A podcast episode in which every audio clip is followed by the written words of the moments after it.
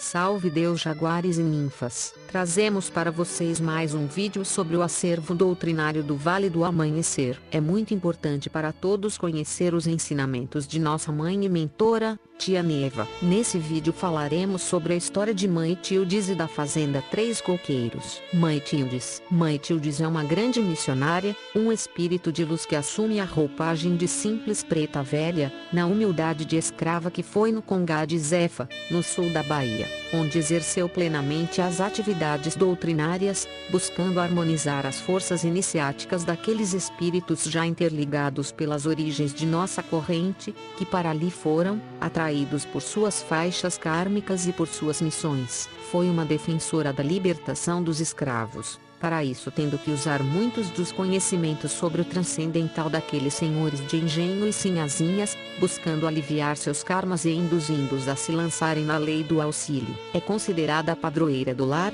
por seu amor e sábios conselhos para manter a união e a harmonia de casais e da família, nos atendendo em nossas complicações sentimentais e nos ajudando nos momentos difíceis de nossas vidas, cuidando com muita ternura das crianças. Alma gêmea de pai João de Enoque, veio com ele em diversas encarnações, especialmente quando do deslocamento das raízes africanas realizado pelos escravos que vieram para o Brasil colônia. Uma das histórias envolvendo Mãe Tildes que muito nos marcou por conter personagens que se encontram no Vale do Amanhecer, em cobranças e reajustes, é a da Fazenda Três Coqueiros. Fazenda Três Coqueiros, havia nas imediações de Angical, a Fazenda Três Coqueiros, uma enorme fazenda dos Pereiras, na época, pertencente a Alfredo e Márcia, recém-casados, que a receberam como herança. Havia uma cachoeira limitando a Fazenda Três Coqueiros com a Fazenda dos Ferreiras, nobre e rica família, porém gananciosa, com cada membro querendo ser o mais rico, o maior, pois a vaidade e o orgulho eram as suas características. Naquela região, perto dos Ferreiras, havia inúmeras fazendas, grandes e pequenas, pertencentes a famílias que eram aliadas aos Ferreiras e participavam das mesmas ideias, cheias de maldade e ódio, pois a cobiça e a inveja faziam com que eles só pensassem em fazer o mal àqueles daquela bela fazenda Três Coqueiros. Eram rixas transcendentais. Os Ferreiras e seus aliados sustentavam o ódio arraigado em seus corações. Estas duas famílias estavam sempre em choques e os aliados faziam trincheiras e tocaias,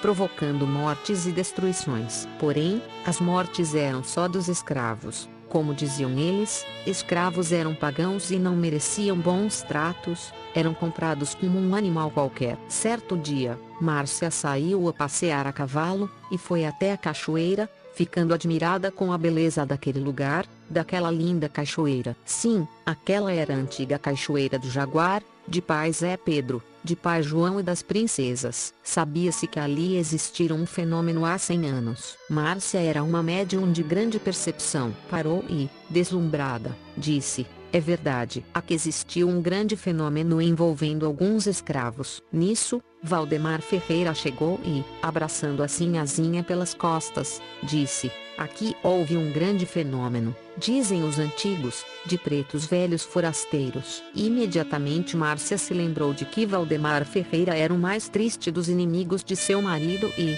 também, lembrou que seu esposo lhe havia dito que ela jamais pisasse naquele local. Livrando-se de Valdemar, ela saiu correndo, mas o destino pregou-lhe uma peça. Um pequeno escravo dos Ferreira viu Márcia ali com Valdemar e foi contar tudo a Alfredo. Márcia já esperava um filho de Alfredo. Todos os escravos de Valdemar odiavam a fazenda Três Coqueiros cheios de inveja, porque a vida dos escravos de Alfredo era boa, levando uma vida normal. Até mesmo os feitores de Alfredo eram bem tratados e eram bons com os escravos, o que não acontecia com o povo dos Ferreiras. Certo dia, o filho de Zefa, da fazenda Três Coqueiros, começou a namorar uma crioula, escrava dos Ferreiras. Os escravos dos Ferreiras se revoltaram contra o filho de Zefa, esfaqueando-o, e o colocaram, semi-morto, à porta de Alfredo. Deixando um bilhete em que diziam que não queriam aquele cachorro por lá e, mais, que quando o filho de Márcia nascesse fosse mandado para Valdemar. Márcia,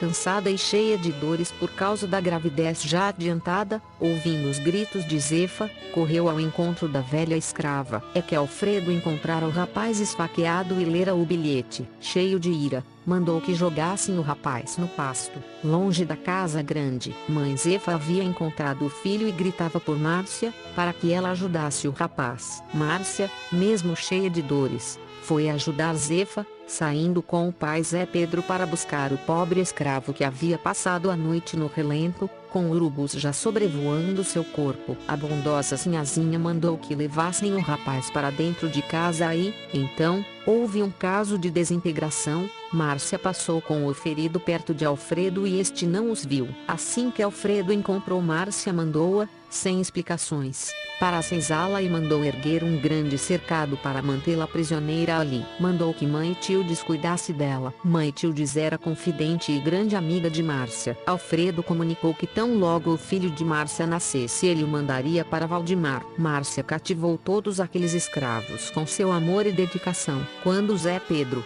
o velho Nagô, chegou para falar com Márcia, esta perguntou, quem é este homem? É um velho Nagô, respondeu mãe Tildes, que recebe espíritos no lombô. Não, sinhazinha, não precisa ter medo, disse pai Zé Pedro se chegando, e se virando para mãe Tildes, deu um muxoxo, linguaruda. Conversa demais. Márcia sentiu que o velho Nagô tinha uma força do céu e se afinou com ele. Numa manhã, quando o sol já brilhava, encantando com seus raios toda a beleza daquela fazenda, eis que Márcia começou a passar mal e, mais tarde, a criança nasceu. Foi grande o reboliço, e os pretos velhos se mobilizaram. Mãe Tio despegou a criança, enrolou-a numa coberta e a levou para a mãe Zefa, lá no meio do cafezal, dizendo, Vai, Zefa, leva este menino porque Alfredo vai matá-lo. Zefa saiu correndo com o bebê e o levou para a casa dos Ferreiras, onde, sem saberem o que estava acontecendo,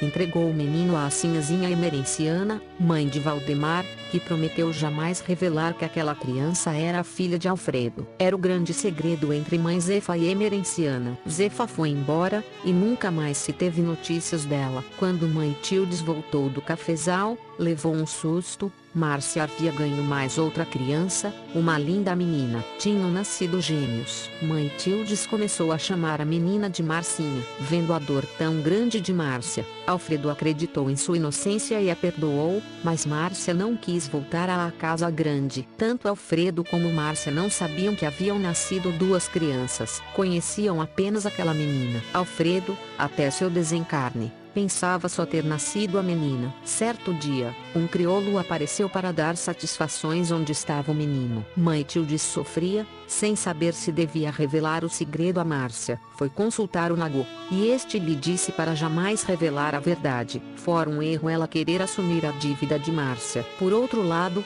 Mãe Tildes desconfiava de Márcia, ao ver o menino que se parecia demais com Valdemar. O Nagô pediu que Márcia voltasse para a casa grande, porque seu marido estava caminhando para a loucura e teria um fim muito triste. Márcia saiu dali com o coração apertado, sabendo que Alfredo não tinha condições de continuar a viver daquele modo. O tempo passou ligeiro e Alfredo morreu louco. Márcia se enclausurou naquela casa. Marcinha, já mocinha, começou a namorar o filho de Valdemar. Quando o rapaz entrou, pela primeira vez, na casa grande da fazenda Três Coqueiros, mãe Tildes foi correndo até pai Zé Pedro e lhe disse que estava perdida, pois tinha cortado o karma de Márcia e, agora, Marcinha iria se casar com o próprio irmão. Nisso, a porta se abriu e Marcinha, feliz, abraçou pai Zé Pedro e mãe Tildes, dizendo-lhes que iria se casar. Ele quer se casar comigo. O coronel Valdemar tem dois filhos, sabem? O mais novo tem dois dedos emendados, um pregado no outro. Mas este não. É perfeito,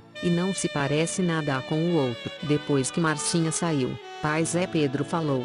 Não lhe disse, mãe Tildes? Que a grandeza de Deus não tem limites. Este não é o filho de Márcia. E mãe Tildes perdeu a voz até que Marcinha se casou com aquele rapaz. No dia do casamento de Marcinha, foi promulgada a Lei Áurea, a abolição da escravidão. Foi uma terrível confusão, tiros, brigas. Amália, esposa de Valdemar, morreu. Márcia não soube a verdade sobre seus filhos até o dia em que Merenciana, já para morrer, a revelou. Jacó era seu filho. Tinha dois dedos emendados, que comprovavam ser ele filho de Alfredo, que tinha o mesmo defeito. Márcia, prestes a desencarnar, abraçou seu filho Jacó, cheia de emoção. Mãe Tildes, já um espírito evoluído, teve que pagar esta pena por ter reparado um karma indevidamente. É o que acontece com quem corta ou interfere nos destinos dos outros. O pessoal dos Ferreiras lançou-se contra a fazenda Três Coqueiros. Foi uma grande mortandade. Iluminados pela força de Deus,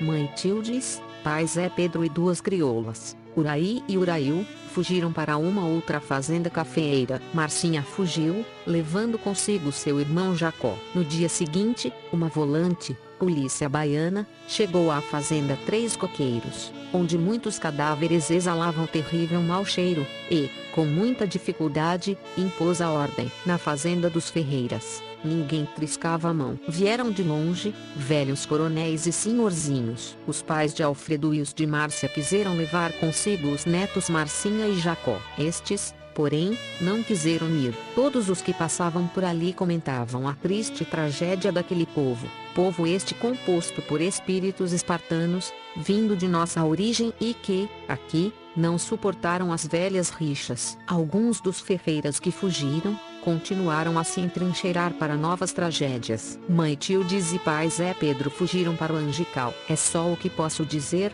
pois aqui estão os malvados que precipitaram esta tragédia. Ainda faltam alguns componentes desta história. Não posso, neste instante, avaliar quais dos senhores e senhoras foram ferreiras ou quais foram pereiras. Salve Deus! Só Deus, neste instante, poderá avaliar quem foram.